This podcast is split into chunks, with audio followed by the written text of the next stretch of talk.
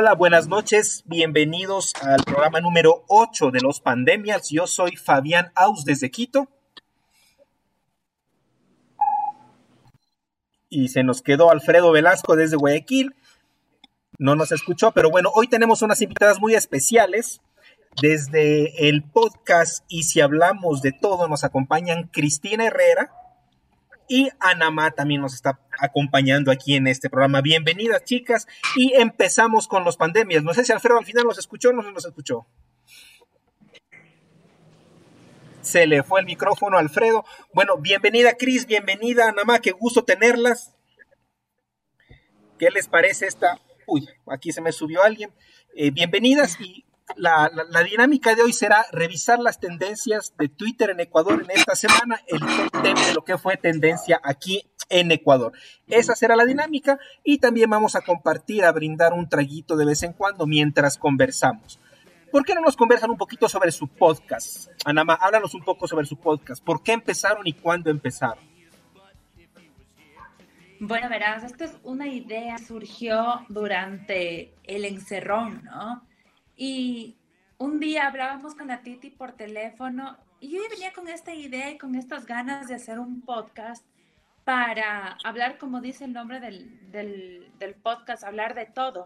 Y le comenté a la Titi y le ¿sabes qué? A mí también me gustaría. Y fue, ¿sabes qué? Hagámoslo, hagámoslo, lancémonos. Y a los dos días grabamos nuestro, nuestro intro, grabamos nuestro primer episodio como para presentarnos. Al siguiente viernes ya teníamos invitada y luego dijimos, no, hagamos algo un poco más controversial, así, Titi, dámela a la Pame Troya. Y fue como que, ok, hagámoslo. Y así nace, y si hablamos de todo. Qué chévere, qué chévere. Sí, van por el tercer programa ya, tercero, cuarto. Sí, ya es el tercero, ya es el tercero y de aquí vamos a tener todos los viernes, es viernes de podcast, entonces todos los viernes tenemos un episodio nuevo. ¿Qué tal la experiencia, Cris, con el podcast? ¿Qué te ha parecido? Hola chicos, qué gusto y qué gusto estar aquí. Me parece muy chévere poder compartir este espacio, súper interesante. Yo sí me he unido a escuchar a los pandemias de vez en cuando cuando he podido. Eh, es interesante hablar en este mundo del podcast porque realmente mm, a mí yo tenía este bichito desde hace mucho rato ya y lo decía y comentaba, eh, ¿será que lo hago y costará? ¿Se podrá subir o no? O sea, tenía muchas, muchas realmente dudas al respecto. Pero finalmente aquí tengo mi, mi pareja de, de fórmula. Entonces ella le puso toda la, le puso, ella dio el paso que a mí me faltaba, creo, para, para animarme. Y yo tenía súper clara la idea de que necesitamos un espacio para, incluso para poder desahogarnos, ¿no? Porque todo este tiempo es como súper complicado, hay tanta saturación de información de los medios tradicionales, ustedes que hacen el análisis de las cosas más terribles que pasan en las redes sociales, pueden entender cómo es la situación. Entonces, pensábamos en este espacio como para sacar un poco la voz de las cosas que sentimos, pensamos, pero siempre con un poco de humor y creo que tenemos humor y sobre todo también un poco de conocimiento al respecto, ¿no? Entonces, creo que ha valido mucho la pena. Lo hemos hecho apenas tres capítulos, creo, nos cagamos de risa todos los capítulos, nos gozamos la vida un rato, pero creo que es bonito. Y como le decía Ana María, en cierto punto, más allá de que funcione o no, aunque ha tenido buena expectativa, ¿no? Creo que nos ha ido bien y lo disfrutamos, que es lo más importante. ¿Y qué tal las grabaciones? ¿Hay muchos bloopers? ¿Repiten mucho? ¿Cómo, cómo les van las grabaciones del podcast? No, la verdad, nos, nos lanzamos de largo, porque claro, lo hacemos por Zoom, entonces a veces nos demoramos un poco entre grabar, eh, entre la entrevista y no sé qué. Creo que nos falta, ¿no? Por ejemplo, en los tiempos, tal vez acortarlos un poco más, como estar más ordenados en ese sentido, pero ya nos iremos entrenando. Pero es bonito esto, ¿no? Y yo digo, es más interesante, nos parecía a nosotros hacer un podcast porque sentimos que cuando alguien escucha algo, mientras estás haciendo tus actividades, te acompaña lo que está diciendo la otra persona. Entonces no necesitas estar pegado a una televisión viendo algo. Entonces es un poco romper el esquema también y incursionar en esto, ¿no? Que no sé si en Ecuador es muy común o muy popular, pero yo he estado investigando y visto que en otros países tiene una fuerza súper tenaz se escuchan bastantes podcasts en realidad. A, nivel, a nivel global, en estos últimos años, los podcasts eh, han resurgido, porque no es un formato nuevo, en realidad yo creo que debe tener ya unos 10 años o más tal vez el podcast como tal. Tuvo un primer pico, luego como que bajó un poco, y ahora otra vez en los, en los últimos años ha resurgido bastante. Y en Ecuador también me parece que, siguiendo la tendencia global, ha estado subiendo. Alfredo, ¿puedes hablar un poco? Creo que estamos sin tu micrófono. No, ya, ya estoy por acá, brother. Ah, ya. Listo, entonces vamos, vamos revisando las tendencias. Empecemos con la que ocupó el puesto número uno en este top ten en esta semana en Ecuador en Twitter. ¿Por qué? Porque somos algo positivo, es algo positivo, algo positivo, estoy seguro. somos un país súper positivo, llenos de buenas noticias. ¿Qué, ¿Qué, puede salir mal? ¿Qué puede salir mal? Entonces, la tendencia eh, que ocupó el puesto número uno en este top es, ah, espérate un ratito, aquí se me descuadró.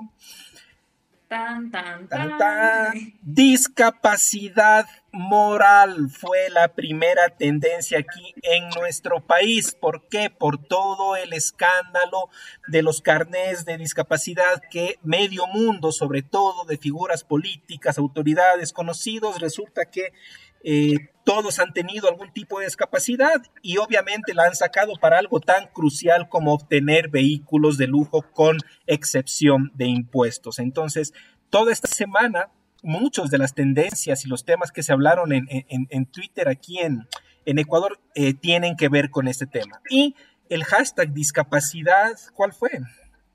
El, discapacidad moral. Discapacidad moral. Discapacidad, moral.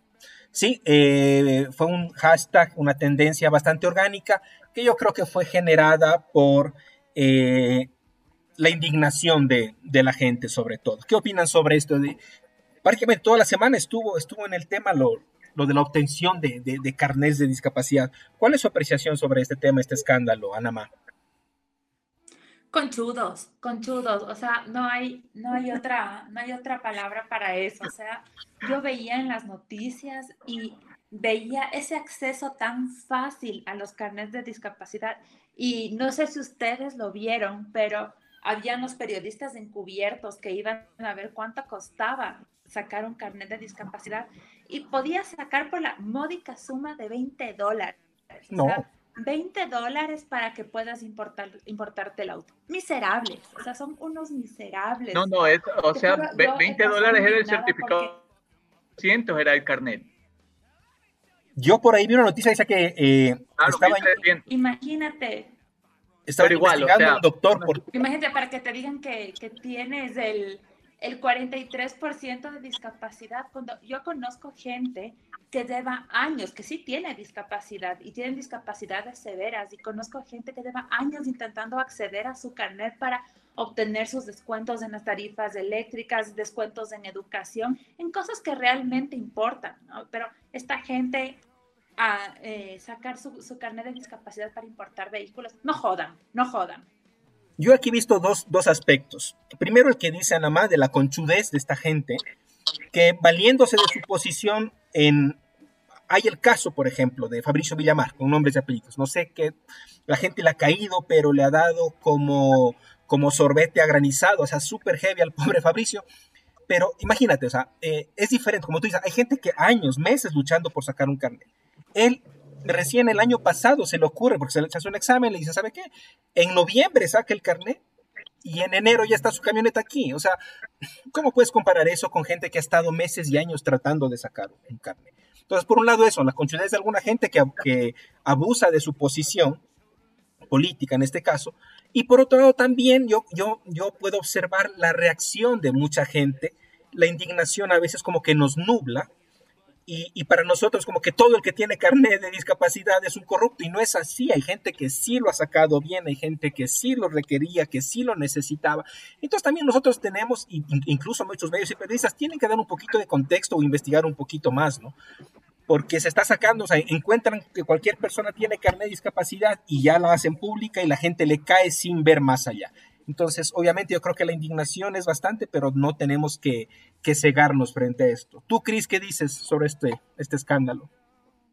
Bueno, obviamente la indignación creo que es compartida, ¿no? O sea, les pasa, y yo sé que a ustedes les pasa lo mismo que nos pasa, me pasa a mí, que tú dices, vivimos una pandemia, vivimos actos de corrupción, existe esta gente conchuda, miserable, porque creo que es la, la, palabra que yo podría calificarlos, y son estas cortinas de humo que hacen que cada vez nos vayamos olvidando más de lo que pasa en el fondo, que es esta arriesgarnos todos los días por contagiarnos de una pandemia, pero vivimos y nos seguimos alimentando de noticias negativas, ¿no? Entonces uno dice, ¿y ahora qué más?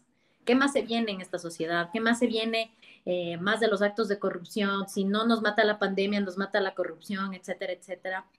Entonces creo que revela eh, cómo este sistema de poder en el que estamos alrededor está absolutamente podrido. Tenemos toda esta gente aquí oportunista y obviamente todos estos temas que yo sé y estoy segura que no es que salen de la nada, ¿no? O sea, este es un año preelectoral. Entonces es muy clara la intención. Es un año preelectoral con una absoluta, eh, ¿qué digamos? Una indecisión absoluta, una incertidumbre absoluta de lo que va a pasar. Tomando en cuenta primero que se han puesto a pensar qué va a pasar en febrero. ¿Vamos a obtener la capacidad de ir a votar presencialmente? ¿Lo vamos a poder hacer? ¿O Don Lenin tiene pues que eh, seguir perennizándose en el poder? Entonces, hay muchas cosas que creo que se están jugando en este tema y sobre todo la cancha del año preelectoral creo que juega un papel fundamental. Entonces, hay que analizar todas las cosas que están sobre la mesa, ¿no? Así es. Yo creo que para pasar este mal trago de realidad, voy a brindar con ustedes. Salud. salud. salud, salud. Espero que no se agüita, Anama. ¿Qué es eso? Sí, está tomando agua, pero que cuente por qué. lo que pasa es que ayer me pegué los vinos, oye, y amanecí chuchaki, pero además no poder, que te juro que si ahorita me meto un vino me muero. Me muero. Sácate un carnet, sácate un carnet. bueno, avancemos. moral, por favor. Veamos qué nos trae. esto, esto, esta gente sí es, o sea, hay, hay que ver por un lado el tema de, de, los carros, que bueno, digamos que es el top, pero sin embargo también hay otras exenciones que también eh, no, me gusta, no me gusta llamarlos beneficios porque realmente no es beneficio, sino como una especie de compensación, porque efectivamente uno gasta eh, eh, por temas de tener una mejor calidad de vida al tener ciertas discapacidades, pues no.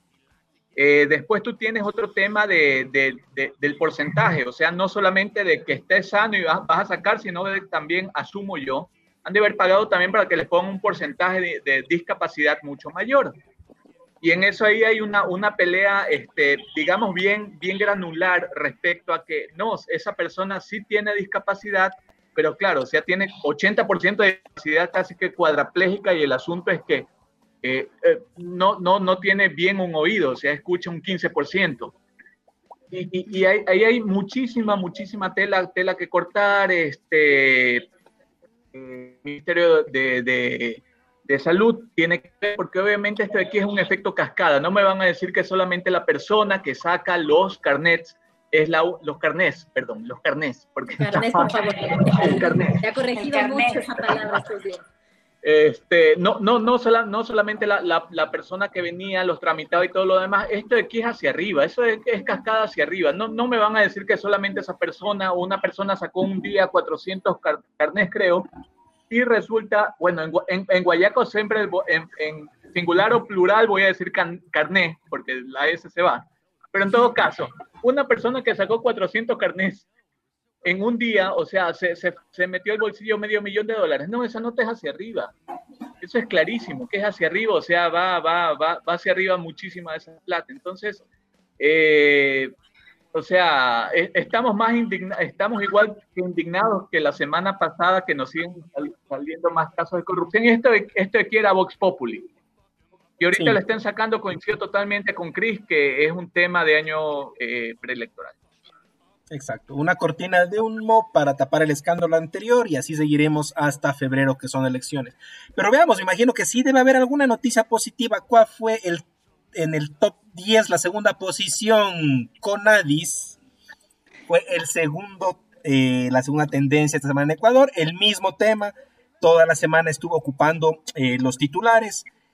Y Conadis obviamente fue tendencia orgánica porque todo el escándalo de la entrega de, los carnés de discapacidades tiene que ver con el Consejo Nacional de Discapacidades, aunque ellos salieron a aclarar que la, no sé si es la, evaluación o, la certificación de la discapacidad ya desde el 2013 no es competencia del CONADIS, sino directamente del Ministerio de Salud, me parece. Sí. Sí. Pero bueno, más allá de eso, no importa, el, el, el, la trampa está hecha y se sigue haciendo. Y es, y es increíble cómo, no sé si vieron una estadística en donde muestran el número de vehículos importados bajo esta modalidad por año. Entonces digamos que desde el 2010 para acá eran, no sé, 40, 80, 100, 200 vehículos 300 anuales y en el 2019 fueron 4.000, me parece, o sea, un, un, salto increíble. Y la mayoría de casos que están ahorita sacándose al aire son de importaciones del año pasado y de este año, o sea, no sé, no sé qué, qué bicho les picó. Sí, es un secreto a voces de que se podía sacar un carnet y hacer uso de estos beneficios, pero no sé por qué en esta época como que les dio por sacar más, más en masa, ¿no? Y tenemos toda esta, esta bola de escándalos con, con los carnets de discapacidad. A ver, vamos. O sea, eh, Fabián, tú querías realmente aquí que, que, vengamos a hablar noticias positivas, pero O sea, hay que, hay que tener es, cierto precisamente el, me, el, meollo del programa, venir a traer la miseria de Twitter, venir a, a, a traerla acá, pues, ¿no? A, Instagram. Así es, aquí. No, yo, yo creo que en, en, ese aspecto sí hay que, Anamá y Cris, no sé qué opinan del tema también de que, que enseguida la tuitósfera salió con antorchas casi que a quemar el CONADIS y el CONADIS, o sea, entró en pánico, corriendo en círculos, porque también nos indignamos a veces sin saber. ¿Qué opinan ustedes?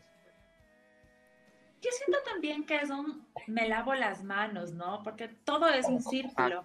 Al fin y al cabo es quien te entrega el, el carnet. Y, y, y, como tú decías hace un ratito, Alfredo, o sea, eh, sí, se comprobó que el Ministerio de Salud era quienes, quienes evalúan el grado de, de, discapacidad para proceder a pasar la información al CONADIS y se entregue el, el carnet.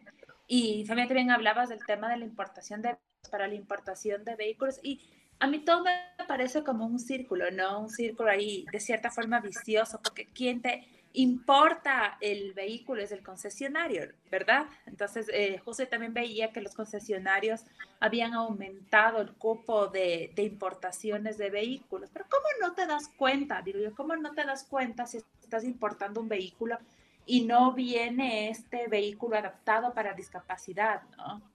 Entonces, yo creo que hay, hay, hay mano, mano, mano oscura, mano, mano de gato de, de, de, todos, por no decir mano negra, porque ya no se puede decir así. Claro, bueno, lo que pasa que... qué racista, qué racista. Si no me de decir racista, digo, ya hay mano negra. Me bueno, pero aquí, aquí también entra lo que, lo que dice Alfredo, o sea, no necesariamente tienes que importar un vehículo adaptado para, eh, de alguna manera, justificar tu carnet de discapacidad. ¿Por qué? Porque como dijo Alfredo, es un beneficio. Yo tengo, digamos, una, una persona que tiene una discapacidad auténtica y, y, saque el, y saque el carnet. O sea, es justo que haga uso de sus beneficios y uno de sus beneficios es traer un vehículo que no está adaptado, porque tal vez él no requiere un vehículo adaptado, no tiene una discapacidad física, pero sí le va a facilitar las cosas y como dice Alfredo, para compensar de alguna manera los gastos que debe tener en salud para mantener su, su vida. Entonces, está usando beneficios, ¿sí? Para de alguna manera compensar su, su, discapacidad. Entonces, no es necesario que traiga un vehículo adaptado, eso tampoco, digamos, vendría a ser el, el tema concreto. Pero una persona que no tiene una capacidad grave, le pague para que le pongan un porcentaje alto, saque sin hacer eh, trámites, sin sufrir de un momento a otro, simplemente paga, le dan o hace uso de su posición, le dan el carnet, para hacer uso específico de la exención de impuestos de un vehículo. O sea, saque el carnet pensando en eso posiblemente. O sea, no sé, no sé. Entonces es, es, es, terrible, es terrible este asunto. Veamos, eh, la siguiente tendencia ocupa eh, la posición número 8 en el top 10 de Twitter esta semana y esta tendencia número 8 es Villamar. Seguimos con el mismo tema, como les dije, los carnés de discapacidad han ocupado toda la semana aquí en Ecuador y al pobre Fabricio Villamar sí le han dado, pero por todo lado y con todas las ganas. Personalmente, bueno, no tan pobre, pues no, no tan pobre tampoco. Personalmente, personalmente creo que sus justificaciones han sido súper flojas y, y, tibias, pero bueno, y parece que se le, se le fue en internet desde el viernes, me parece a Fabricio también, que ya no ha dicho nada, que le era súper activado. Claro, no, no tuvo los retweets. Se quedó sordo ya. Su pic. le aumentó la discapacidad auditiva. Sí, le subió no, el porcentaje de, de, la discapacidad auditiva. No oye nada.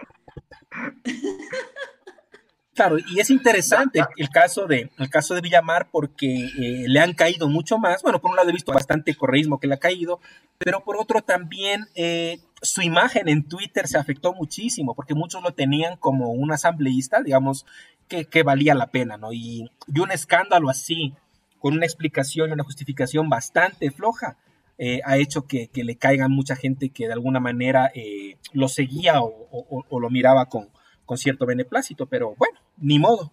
A dar la cara, si tuvo un error. Yo creo pues, que aquí hay, dos temas y creo que Chris sabe los dos temas y, y, y, uno, uno, uno, impacta más que otro. Yo creo que por ahí va. No sé, Chris, ¿tú qué opinas?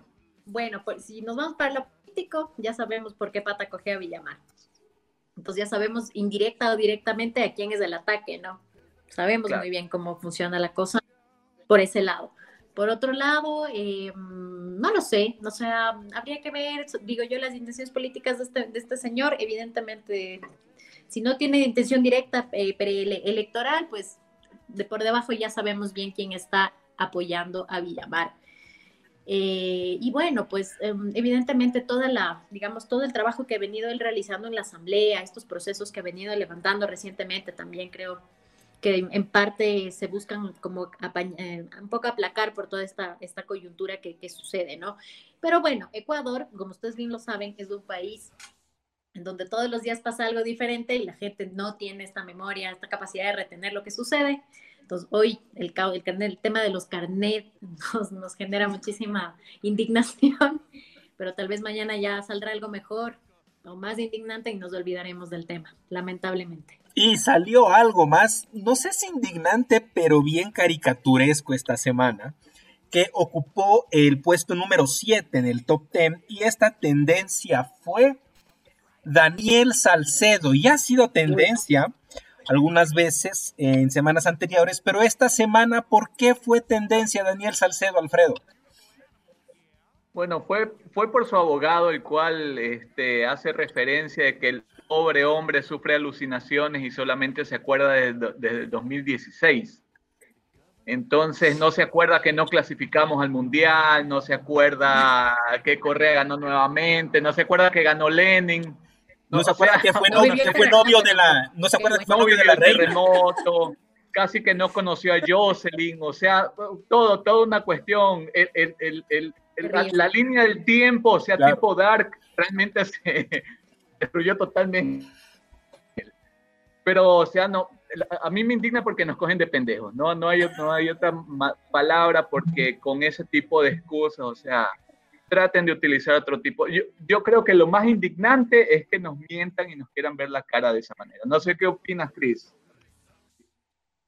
Sí, ¿no? Y sobre todo digo esta perspicacia hasta del abogado, ¿no? Para decir sí, que evidentemente él tiene problemas, él no puede retener las, las cosas desde el 2016.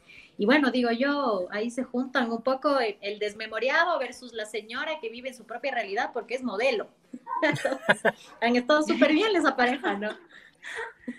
Cada quien vive en su universo. oigan, pero definitivamente hablando de este señor, cómo, se maneja con mucha perspicacia el tema de las redes, ¿no? Vieron ustedes circular este video, que no sé si sea verdad o no, de que supuestamente la pareja le hacía una felación a, Daniel Salcedo en el hospital. Ya desmintieron pues todo el mundo conversaba del tema y decían, ¿qué es visita conyugal?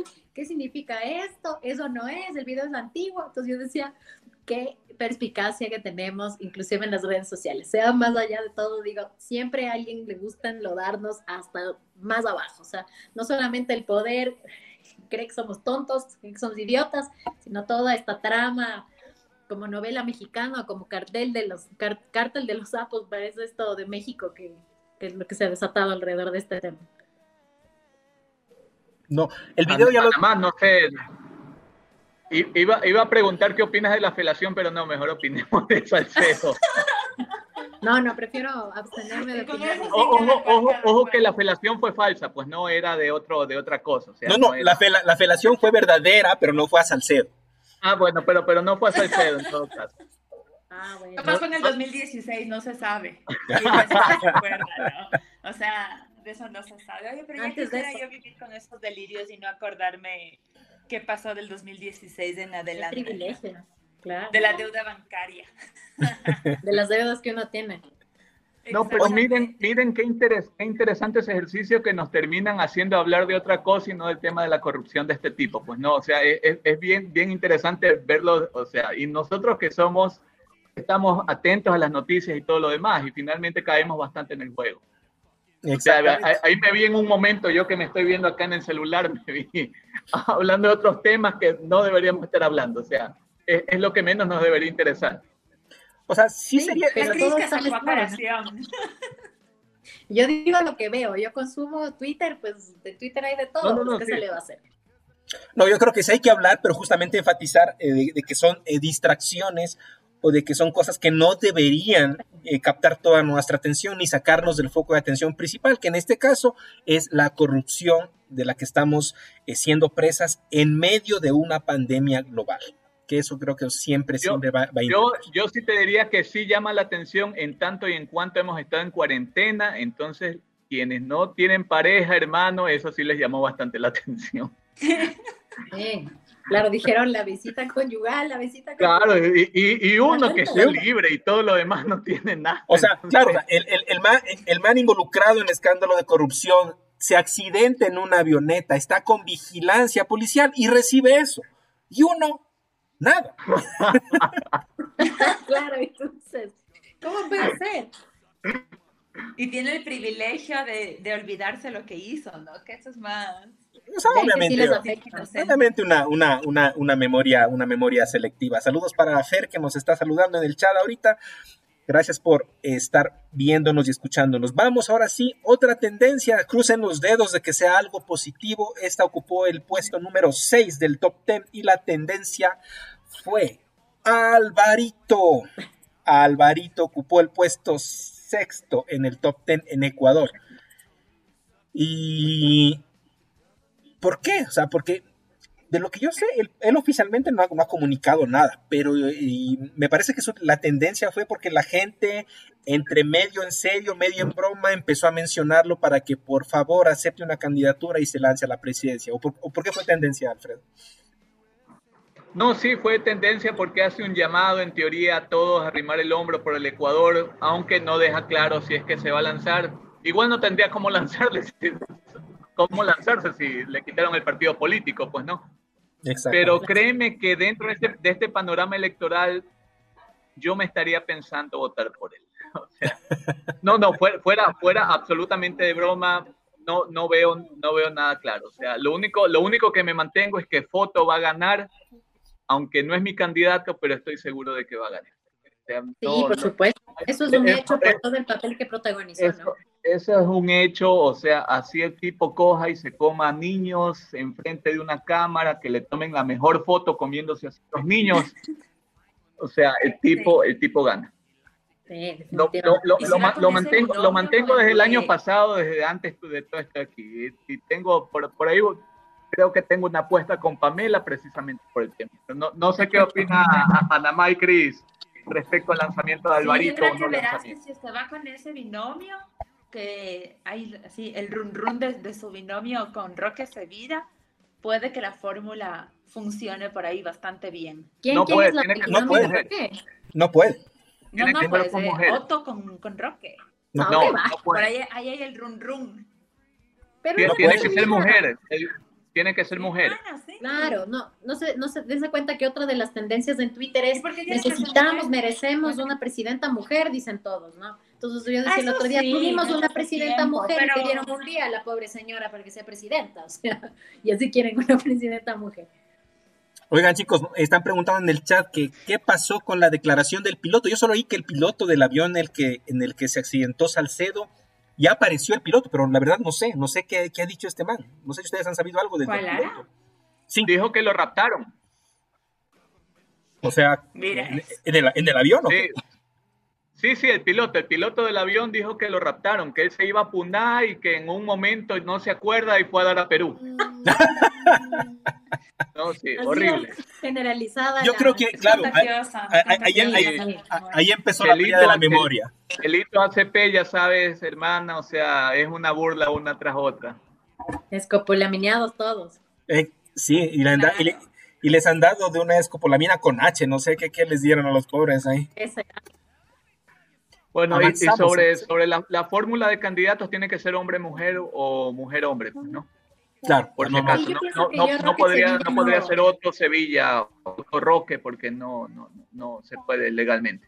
Aparte yo siento que el tiempo de Sevilla políticamente como que ya no va está súper metido en su mundo empresarial y bueno, ha hecho una, digamos, ha querido dar un papel como súper protagónico en este tiempo de que los empresarios donan por la pandemia, él también se ha hecho como súper visible en ese sentido, pero yo pienso que está demasiado ocupado con su, con su tema empresarial y con su, con su pro derechos ambientales, ¿no? No le veo realmente con mucho tiempo para dedicarse a una vicepresidencia o ser compañero de fórmula. Otto es presidenciable desde el primer momento Aparte que a todas las mujeres les encanta, que es guapísimo el vicepresidente, que vele, que no sé qué. O sea, no aprendimos nada. Lo mismo que hacía Correa, que se paseaba por todos los barrios y todas las mujeres, ay, qué lindo que es Correa, que no sé qué. Exactamente lo mismo pasa con Ordo. gracias, gracias al voto femenino, a ese sesudo voto femenino, caramba. Eh, y, así, y así quieren presidenta mujer todavía.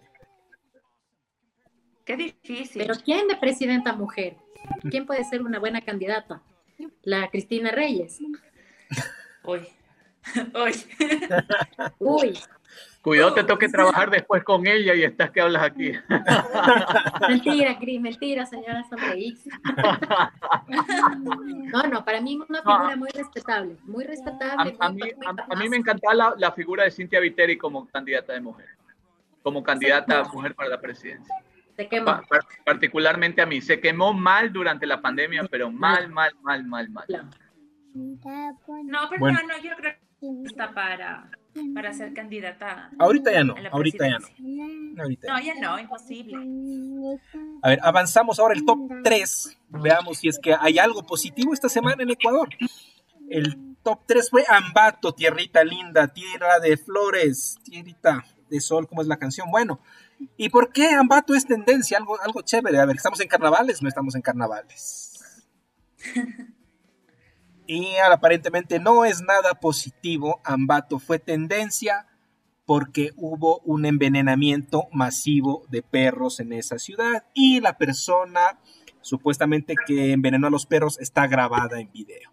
Eso causó que en esta semana Ambato llegue al top 3 en Twitter en Ecuador porque mucha gente también se indignó y empezó a comentar sobre el tema. ¿Cuál es su opinión sobre esto, Anamá? ¿Qué opinas sobre esta matanza de perros? yo, no toco el tema, yo lloro cuando se trata de, perritos. A mí me pareció un, acto súper, súper denso, súper cobarde, ¿no? Y, es, en es, en general, o sea, no, no solo con el tema de, de Ambato, sino es el tema del maltrato animal. Acuérdate lo que pasó eh, aquí en Quito no hace mucho, hace unos meses, que les dieron toda esa comida envenenada a la fundación y igual murieron los otros. Entonces, es para mí es un tema como que bastante sensible. Yo soy amante de los perros, callejeros, de casa, lo que sea, ando rescatando y, y sí, sí, es bastante fuerte, bastante cobarde. Así es, y, el problema de fondo para la fauna urbana es, es la tenencia responsable, es, es, cultural en realidad y nos falta mucho para, para poder solucionar eh, este tema. Tú, Cris, ¿qué opinas sobre la matanza de estos perros en Nambato? Primero que debe, existe un código integral penal que debe sancionar y que sanciona evidentemente con cárcel este tipo de cosas que son inaceptables. En segundo lugar, pienso, no desde la parte legal, sino desde la parte de lo que vivimos, ¿no? Pienso que tal vez estas fundaciones o mucha gente eh, daba de comer a los, a los perros que estaban, o a los animales que vivían en la calle. Y ahora, lamentablemente, estos animales recorren las ciudades en busca de comida. Entonces es una realidad que mucha gente que yo conozco, que es animalista, que es muy empática con este tema, se ha preocupado. Entonces muchas veces han ido a comprar comida, dejan afuera las casas y cosas así. Entonces esta es una realidad que vivimos, porque lamentablemente el tema de los animales callejeros es una problemática que vivimos, sobre todo en Quito. Pero bueno, en el caso de Quito, bueno, independientemente de la ciudad que sea, eh, un crimen de este, de este tipo no, no sé, no, no es justificable bajo ningún punto de vista. Debe ser sancionado con toda la ley. Así es, está Yo, yo, yo coincido con Fabián en el tema de la tendencia responsable de los, de los, de las mascotas, porque yo sí creo que se ha de haber aumentado el tema de las mascotas que las han puesto callejeras, precisamente por este tema del COVID. Entonces, eh, o sea, también qué hacemos con tantas mascotas, con tantos animales callejeros, termina siendo también un problema. No avalo sobre esta muerte, pero por ejemplo, a mí me tocó la otra vez, este, atropellaron un perro, mi hijo, papi, atropellaron un perro, vamos a cogerlo. Lo llevamos al veterinario, el veterinario sabe que tiene esto, esto, esto, el perro. Le va a costar no sé cuánto. Eran como, como, no sé, 300, 500 dólares, una cuestión así, para que el perro medio salga y era un perro viejo y era un perro que yo no lo podía tener en mi departamento. Entonces, ¿sabe qué? Me dice, por 100 dólares cogemos y lo dormimos. Pasemos a otro tema. en, Loja, en, lo tienen solucionado. exacto. Vamos, el top 4 esta semana se lo lleva mi beca sin palanca. Estábamos con las denuncias de la historia, de la página de la historia, de los carnés de discapacidad y yo creo que Fernando Villavicencio no quiso quedarse atrás y ¡prum! sacó la carta de las becas entregadas en estos últimos años. Pero eh, para contrarrestar esto, fue un hashtag orgánico eh, organizado por, por, los beneficiarios de, de, las becas y se hizo tendencia mi beca sin palanca. ¿Vieron el tema? ¿Cuál es su opinión en este caso, Anamá? Sí, eh, al igual que los carnés del, del Conadis, igual yo creo que ha sido un, secreto a voces de que siempre, siempre se han otorgado el tipo de, becas también por palanca, pero así como ponía en la denuncia, eh, la otra cara de la moneda también hay un montón de estudiantes que se han sacado la madre para aplicar a estas becas y pasar y ahora representarte afuera en el país. Yo tengo un montón de amigos, incluso mi cuñado se fue con una de estas becas a estudiar a Australia, pero sin palanca, obviamente, ¿no? Sacado la madre estudiando para aplicar y hacerse merecedor de, esas becas. Entonces, al igual como tú decías, al igual que los carnes del, CONADIS, hay los discapacitados que sí tienen discapacidad y han accedido a, a sus carnes de manera legal para obtener los beneficios. Hay igual los becarios legales que, ahora están afuera del país. Y hay muchos casos de becarios olvidados, ¿no? O sea, he escuchado de muchos casos que ya no les, no les cubren los gastos básicos, están quedados fuera, no pueden regresar. O sea, es un problema bastante, bastante grave que probablemente se debió a la falta de planificación de esta medida de las becas. No sé qué pasó, se quedaron sin presupuesto, un montón de cosas que pudieron haber pasado. Y a ver, avancemos. Ahora vamos a la posición número 9 de esta semana. Y ocupó el hashtag no te relajes, como que si fuera fácil relajarse en medio de una pandemia rodeados de corrupción, pero igual nos piden que no nos relajemos. Entiendo que el pedido, entiendo que es el pedido del municipio de Quito en el sentido de que no nos relajemos con las medidas de seguridad y protección, no estamos en semáforo verde, sigámonos cuidando, salgamos solo para lo necesario, si podemos estar en la casa, quedémonos en casa, evitemos las salidas a, farrear, a comer, a saludar. Yo creo que por ahí va el, el, orientado este hashtag. Fue un hashtag organizado por el municipio de Quito y llegó a entrar en el top 10 de esta semana en Ecuador. ¿Ustedes cómo, cómo ven Quito? ¿Cómo ven Quito en esta, en Yo, yo no he salido a Quito en cuatro, cinco, cuatro, en todo el tiempo de la pandemia. Yo vivo en San Agustín, no, no sé cómo estar aquí en realidad. Relajado. no, que no está, está muy relajado. Eso. Pero digo, no te relajes, ¿cómo ves aquí? Relajado. Tú no vives en Quito, no puedes opinar de eso. ¿no? Pero subo a Quito, pues subo a Quito todo, todo el tiempo y ahí les veo bien relajados. ¿Qué te Pero... pasa? Cumbaya es parte del distrito metropolitano. Pero por supuesto que no. no. Regionalista. Ajá, sí. Regionalista de los valles. Sí, los valles. también hacia arriba no me pises. A ver, como, como, como Guayaca voy a opinar de Quito, si me, si me lo permiten. Por favor. Yo fui, yo fui, este, en estos días fui a, Quito, fui en mi carro para evitarme el, el, el, PCR del tema del avión, este, no hay buses, entonces me tocó ir en mi carro.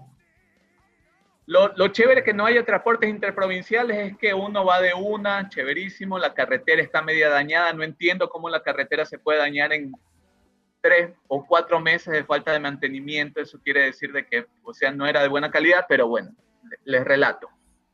Durante todo el tiempo que estuve en Quito, pasando por eh, Guayas, Los Ríos, eh, Santo Domingo, Pichincha, ¿saben cuántos controles del carro me hicieron? Cero. Cero controles. Circulé el domingo. ¿Saben, qué, ¿saben eh, qué carros pueden circular el domingo? Ninguno. Ninguno. Ninguno. Entonces, eh, ¿qué, les puedo decir? Este, el tema de que sí, ¿saben qué? Estamos haciendo controles, bla, bla, bla, bla, bla, realmente es eh, pura, pura paja. O sea, no están haciendo controles de nada, eh, siguen diciendo que la situación está controlada, los doctores mismos dicen que la situación está descontrolada. Eh, entonces, eso, eso es, eso es lo que tenemos ahora. Este NAS, este NAS, verás, yo el día martes que no podía circular, eh, tuve, que subir a, tuve que subir a la corte para una rueda de prensa, entonces saqué mi salvoconducto para no coger Uber, no irme en taxi, así, cuidándome lo que más podía. Oye, pero cuando iba, me paraba en el semáforo al lado del señor policía, yo con placa 3, nunca se acercó a preguntarme si tengo salvoconducto, a sancionarme o a nada, a nada, o sea, no, no había control. De ahí tuve que ir a hacer unos trámites, hoy habían niños en la calle, la gente paseándose así, helado en la boca, o sea, relajados. Sí, parece que esa es la situación y bueno, no debe ser solo en Quito, debe ser posiblemente a, a nivel general, aunque ya hay algunos cantones que van a regresar a, semáforos rojos, según lo que también... baños es uno. Claro. Claro, y tú como capital no, no puedes, ¿no? O sea, poder puedes, pero no, no lo van a hacer. Hay mucha presión. Hay mucha presión de, por parte de las empresas, del sector empresarial. Así es. Y sobre todo creo que la gente ya llegó a un punto en el que se aburrió de estar en la casa. Hay que, hay que decir las cosas como son. Sí, hay que ser sincero. La gente dijo, ya va, está. Ya, ya estuve demasiado tiempo en la casa, ya es hora de salir, ya no les aguanto a mis hijos, no le aguanto a mi mujer, yo qué sé. Pero es que eso no es justificación. O sea, no debería ser justificación. O sea, estoy aburrido, quiero salir, eso. Claro. Bueno, avanzamos. Avanzamos. Eh, en este top 10 esta semana, bueno, eh, tenemos 11 tendencias, porque ya la vamos a decir por qué. Esta ocupó el puesto número 11. Esta semana es el hashtag Orgullo 2020. ¿Por qué fue tendencia, Alfredo? Bueno, este, un año más que se eh, conmemora la marcha de, del orgullo de las personas, del grupo de personas LGBT. Eh, y obviamente esto de aquí este, es como una especie de demostrar de que efectivamente, o sea, no tiene nada de malo. algunas personas dicen, ay, es que no se celebra el orgullo heterosexual, o sea, brother, no sabes lo que la gente, lo, lo, que ciertas minorías, cualquier tipo de minoría religiosa, política, sexual, eh, racial, eh, sufre. Entonces, realmente este tipo de marcha sirve como para ayudar a otras personas, darles valentía a otras personas que asuman eh, sus realidades y que no están solas. Así es, por eso fue tendencia, porque el, ¿Cuál es la, fecha del festejo? El 29 de junio, me parece, Alfredo. 28. 28. 28. de junio. Exactamente, y fue la marcha del orgullo gay y por eso se mantuvo también en tendencia. ¿Y por qué cogimos 11, 11 tendencias en este top 10? ¿Por qué?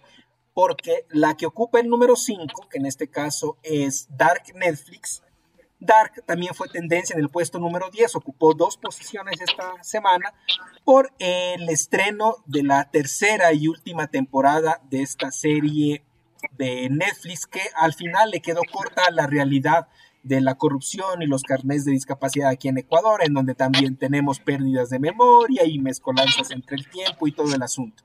¿Y ustedes, ustedes ven, ven, ven Dark? ¿Han visto Dark? Yo me terminé hoy la, la serie, en la mañana terminé las tres temporadas. No me spoilearás, yo estoy todavía recién empezando a ver. sí, no, no te voy a spoilear, no les voy a spoilear. Muy buena, ¿no? Sí, pero tranquilamente. Yo me vi volver al futuro. Confuso, confuso. confuso. Yo creo que ahí hasta los actores no saben hijos de quién son, verás. Entonces has visto Juego de Tronos. Te has equivocado de serie. no, aquí no. Por ahí va, por ahí va. No, aquí, hay, aquí hay más confusión, aquí hay más confusión. O sea, una confusión, pero pero bien lograda, bien lograda. O sea, es como Macondo, pero con viajes en el tiempo, más o menos. más o menos. Brother, este, Fabián, no, no sé si podemos regresar, que me parece muy importante que tener la opinión de Ana y de Cristina que no tuvo respecto al Orgullo 2020, que me parece una, tendencia más importante que estar discutiendo Dark. Discúlpame la... Sí. Que no he visto. Disculpe gente de Instagram que a lo mejor eh, retomemos ciertas cosas, pero ¿qué opinan acerca de, de, estas marchas del Orgullo, Ana y Cris?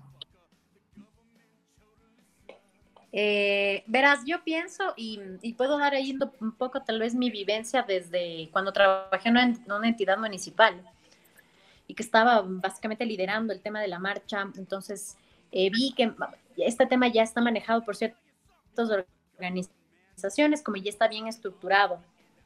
Entiendo que el tema de la pandemia también pudo un poco eh, afectar y no fue un, un día del orgullo como se habría querido, ¿no? Con marcha multitudinaria, con digamos, con todo este tema de, de posicionar el asunto, ¿no? Entonces creo que es algo súper institucionalizado, pero que no refleja a toda la comunidad GLBTI del Ecuador y del mundo.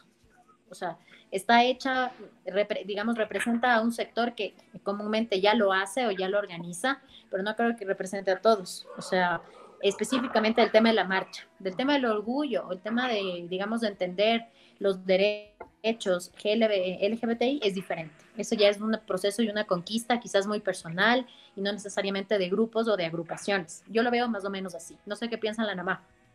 Sí, eh, a mí también, estoy de acuerdo con, con, la Titi y este año justamente por, por el tema de la pandemia no, no se hizo sentir el, el, tema del orgullo LGTBI.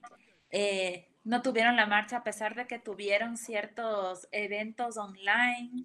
Eh, no hubo esa protesta, esa exigencia de derechos que normalmente veníamos viendo año tras año. Entonces, este año sí como que se quedó un poco, un poco frío el, el tema y este, este año en particular había muchas cosas por, la por las que protestar, ¿no?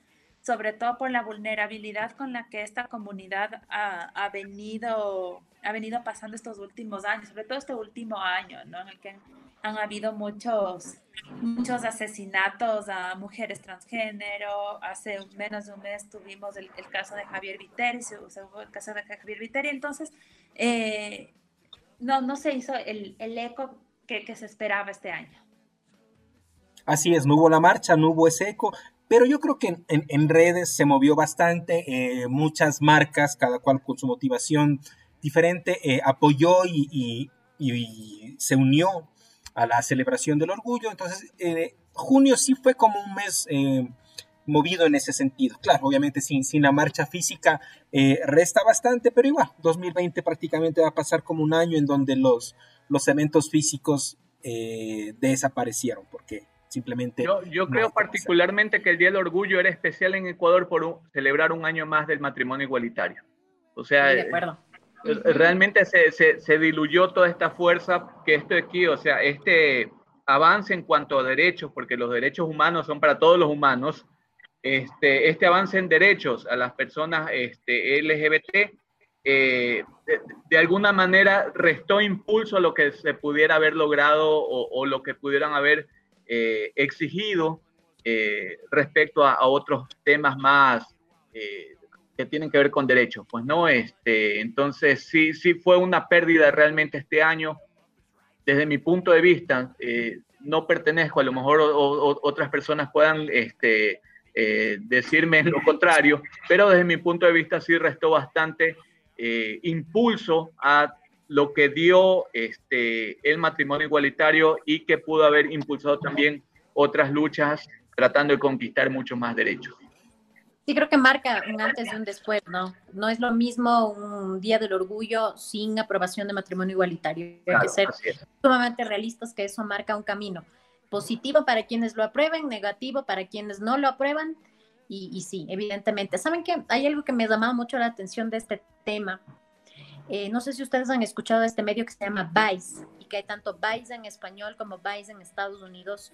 Entonces, lo que se hablaba de, digamos, em, en este espacio que es como un periodismo súper alternativo, tienen una página súper chévere en Instagram y ellos dedicaron un espacio del, justamente de, de este periódico, de este contenido en Instagram, a contar historias de personas LGBTI y contadas de una manera muy interesante porque es muy a la persona, muy a quién es esa persona, cómo se identifica, cómo ella quiere verse con los demás. Me pareció muy interesante este rostro superhumano de personas que no necesariamente tienen que ser catalogadas por ser, eh, digamos, ser diferentes por su, digamos, su tendencia sexual, sino personas como cualquiera de nosotros con una historia interesante que contar. Entonces he visto un papel muy destacado, sobre todo en los medios no tradicionales de comunicación que cuentan ese tipo de historias. Me gustó mucho ese, ese enfoque de este tipo de medios. Sí, se han encontrado muchas cosas interesantes. Eh, como dice, bueno, Vice eh, es un medio alternativo y tiene un enfoque bastante interesante de estos temas que se saben topar con pinzas en los medios tradicionales, por ejemplo.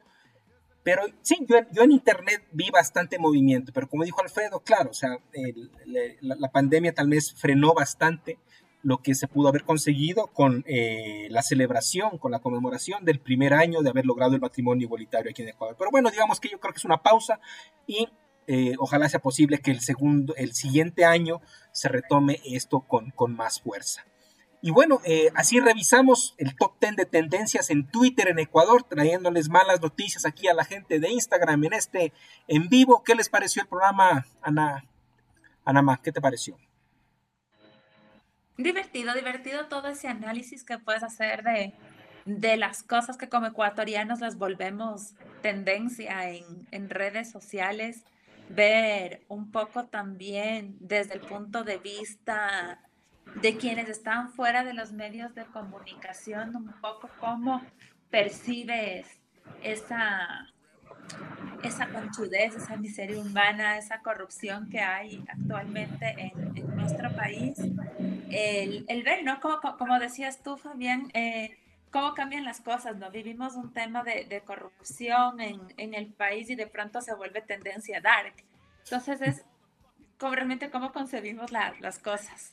Entonces me, parece súper divertida, chicos, les felicito realmente por, por su espacio. No, gracias a ti por aceptar la invitación. Cris, ¿cómo te sentiste? Ah, siempre es un gusto escucharles y reírme también con ustedes, incluso en este espacio. Ya nos hemos reído en otros espacios en los que no hemos estado, que nos graben las caras, no mentira. en los que no salen en vivo en el que no tengo que maquillarme. no, mentira. Me encanta, me gusta mucho este perfil. Eh, como digo yo, tiene este tiempo de pandemia algo, o algo debe sacar, ¿no? De todos nosotros, sobre todo esta necesidad de poder hablar de los temas que a la gente, no sé si le interesan, pero si están en un top ten, evidentemente le interesan cosas que están pasando en el país, esta absurdización de la realidad que siempre es importante conversarla, ¿no? De lo absurdo, de lo, no sé, de lo hilarante que puede pasar en nuestro país, no solo en la política, sino en general en lo que nos pasa. Y bueno, asumirlo y tomarlo con humor, ¿no? Porque no nos toca más en este momento. Asumir con humor lo que pasa. Felicidades chicos por el espacio. Espero pues igual les hacemos la cordial invitación para que nos puedan acompañar. Sugeriremos estos temas interesantes en Hablando de Todo. Hablamos de todo con, con Anamá y pues son cordialmente bienvenidos a nuestro espacio también. Muchísimas gracias. Que viva la patria, te faltó. que viva, pues, que viva. Amazónico desde siempre y para siempre, sí. Viva, la patria. Listo. Y bueno, y, hoy estrena, pues esta fue la primera vez de los Pandemials con eh, dos invitados, o sea, con cuatro personas simultáneamente. Estrenamos eh, en los pandemias este formato. Hemos tenido un invitado, o sea, tres personas. Hoy hemos estado cuatro personas simultáneamente en un live en Instagram. Muchísimas gracias. Eh, Anamá, Cris, por haber aceptado la invitación, por haber compartido con nosotros, por haber sido parte del programa. Muchísimas gracias a la gente que, nos sigue, que nos escucha, que nos ve. Les recordamos que a partir de esta semana también nos pueden encontrar en Spotify. Estamos en el live en Instagram, la grabación está en YouTube y también lo pueden escuchar en Spotify. Nos buscan como Los Pandemias. Muchísimas gracias. Nos vemos la próxima semana. Todos Oye, pero, pero Fabián, antes de despedirte, el, el after, se quedan hasta el after. Ah, siempre, lloramos en el after. Siempre hay un after. Siempre, siempre, interesante, siempre interesante el after. ahorita, ahorita, cortamos no, en vivo, pero el grabado, after sí. no es grabado. Ah, ya te puedes poner la pijama nomás. Exacto. Ah, así, que, así que festejando el 4 de julio, señor embajador, bienvenido también al after. Puedes participar nomás, no hay problema. Ya, ya que hicieron virtuales, ahí de haber quedado con las cervezas, las hamburguesas y todo lo demás que tienen para el festejo del 4 de julio. La pirotecnia. Así que venga, acompáñenos. Entonces, el live se termina, pero luego seguimos en el after. Muchísimas gracias y nos vemos el próximo sábado.